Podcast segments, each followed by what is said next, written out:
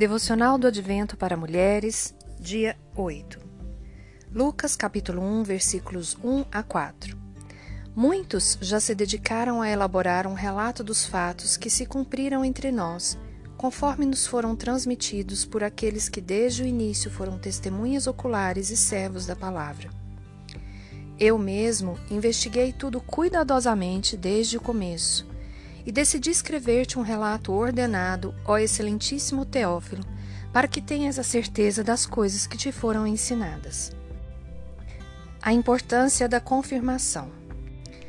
Lucas é o autor do terceiro evangelho dedicado a Teófilo, e ele é o médico amado conforme Colossenses capítulo 4, versículo 4.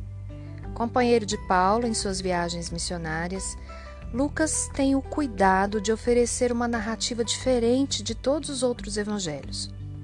Só Lucas descreve, por exemplo, minhas queridas, o nascimento e a meninice de Jesus e de João Batista.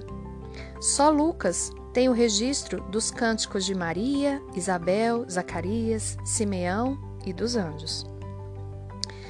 Somente Lucas narra as parábolas dos dois devedores, do bom samaritano, do rico insensato, dos servos vigilantes, da grande ceia, da moeda perdida, do filho pródigo, do administrador infiel, do rico e do Lázaro, da viúva importuna, do fariseu e do publicano. E é o único também que descreve a ascensão de Jesus. Dani, mas por que, que a gente está falando de Lucas, que narrou a história de Jesus, junto com Paulo, porque ele serviu a Paulo, sendo que nós estamos falando de Jesus, do nascimento dele, por uma única razão. Nós que somos discípulos de Cristo, discípulas de Cristo, é, nós precisamos ter o cuidado de ter objetivo nas nossas atitudes e nas, no nas nossas conversas. Tenho visto muitas irmãs que gostam de uma fofoca, não é verdade? Aliás, você sabia que a fofoca é uma das coisas que causam mais prazer no ser humano? Exatamente. Se você está sentado, ou melhor, se você está sentada à mesa de um, de um grupo de mulheres que fica falando mal de outra irmã, pode observar, na maioria elas estão rindo. A maioria delas está rindo.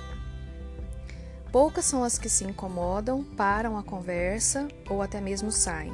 Aliás, muitas vezes quando nós fazemos isso, somos vistas como arrogantes ou chatas ou até soberbas, nos achando melhor do que todo mundo. Mas comece a observar na sua vida e na vida das irmãs que estão ao seu lado, das pessoas que você convive, o quanto elas fofocam.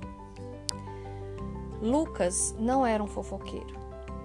Ah, o versículo 3 e 4 diz o seguinte: Eu mesmo investiguei tudo cuidadosamente desde o começo e decidi escrever-te um relato ordenado, ó excelentíssimo Teófilo, para que tenhas a certeza das coisas que te foram ensinadas.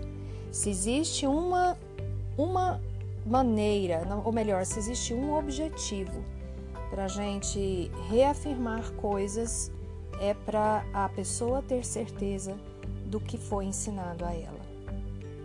A diferença entre contar uma fofoca e escrever para alguém um relato ordenado, como disse Lucas aqui, que escrevia Teófilo, é a intenção do coração.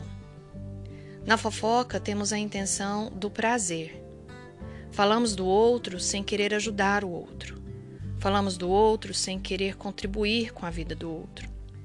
Falamos do outro sem, inclusive, termos a condição de ajudar o outro. É apenas para o nosso prazer. No máximo, apenas para que o outro que está ouvindo, quem a sua amiga que está ouvindo, o seu amigo que está ouvindo, saber que você é mais informado, é melhor informado do que ele. E quando Lucas escreve um relato ordenado das coisas, a intenção dele é que Teófilo tivesse a certeza de tudo que foi ensinado. Então eu quero te fazer uma pergunta nesse momento. As conversas que você tem participado são para ter certeza, dar a certeza da outra pessoa daquilo que ela aprendeu ou apenas para o seu prazer?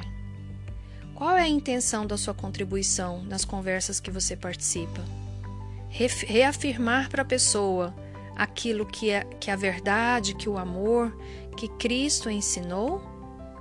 Ou apenas contribuir para o seu próprio prazer? Alimentar uma curiosidade que na verdade apenas eleva o ego e destrói também, viu? A fofoca é tão importante ou melhor, importante no sentido de ter força importante no mercado financeiro de hoje, que as maiores plataformas da internet são baseadas na fofoca. Instagram, Twitter, Facebook, todos eles são baseados na vida dos outros.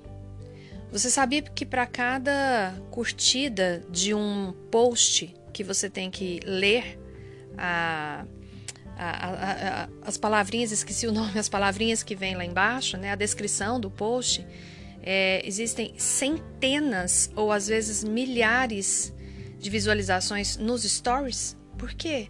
Porque o story ele simplesmente mostra o que a pessoa está fazendo na hora. E o post não.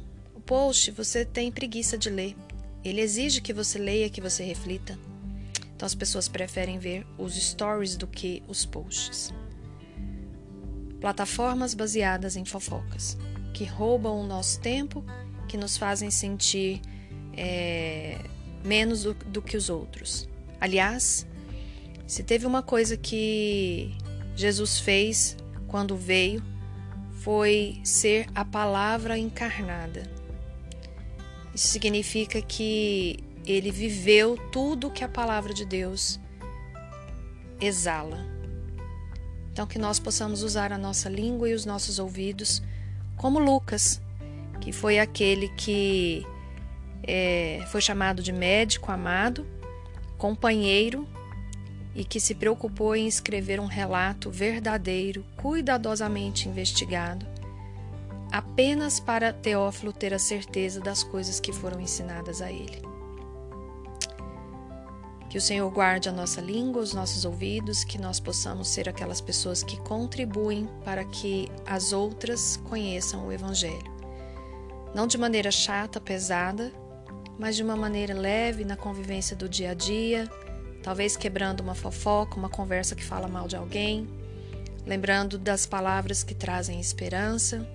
E aí eu vou te dar um exemplo: quando alguém estiver falando mal de alguém perto de você, ou você estiver falando mal de alguém e se lembrar dessa mensagem, você pode colocar na roda dos escarnecedores, se você se você estiver sentada lá, como diz o Salmo 1, você pode colocar um motivo, assim, me perdoem, irmãs, eu não deveria estar falando da fulana, vamos orar por ela. Ou quando alguém estiver falando, você pode levantar e sair. Ou você pode simplesmente cortar a conversa. Gente, vamos falar de outra coisa, né? Essa é uma irmã tão querida, tão amada, ela tem feito tantas coisas boas e pronto, a conversa se desfaz. Cuide da sua língua, do seu coração e que nós possamos seguir o exemplo desse médico amado que descreveu a meninice e o nascimento de Jesus. Aqui é Daniela de Alcântara, direto do devocional do Advento para Mulheres para o seu coração.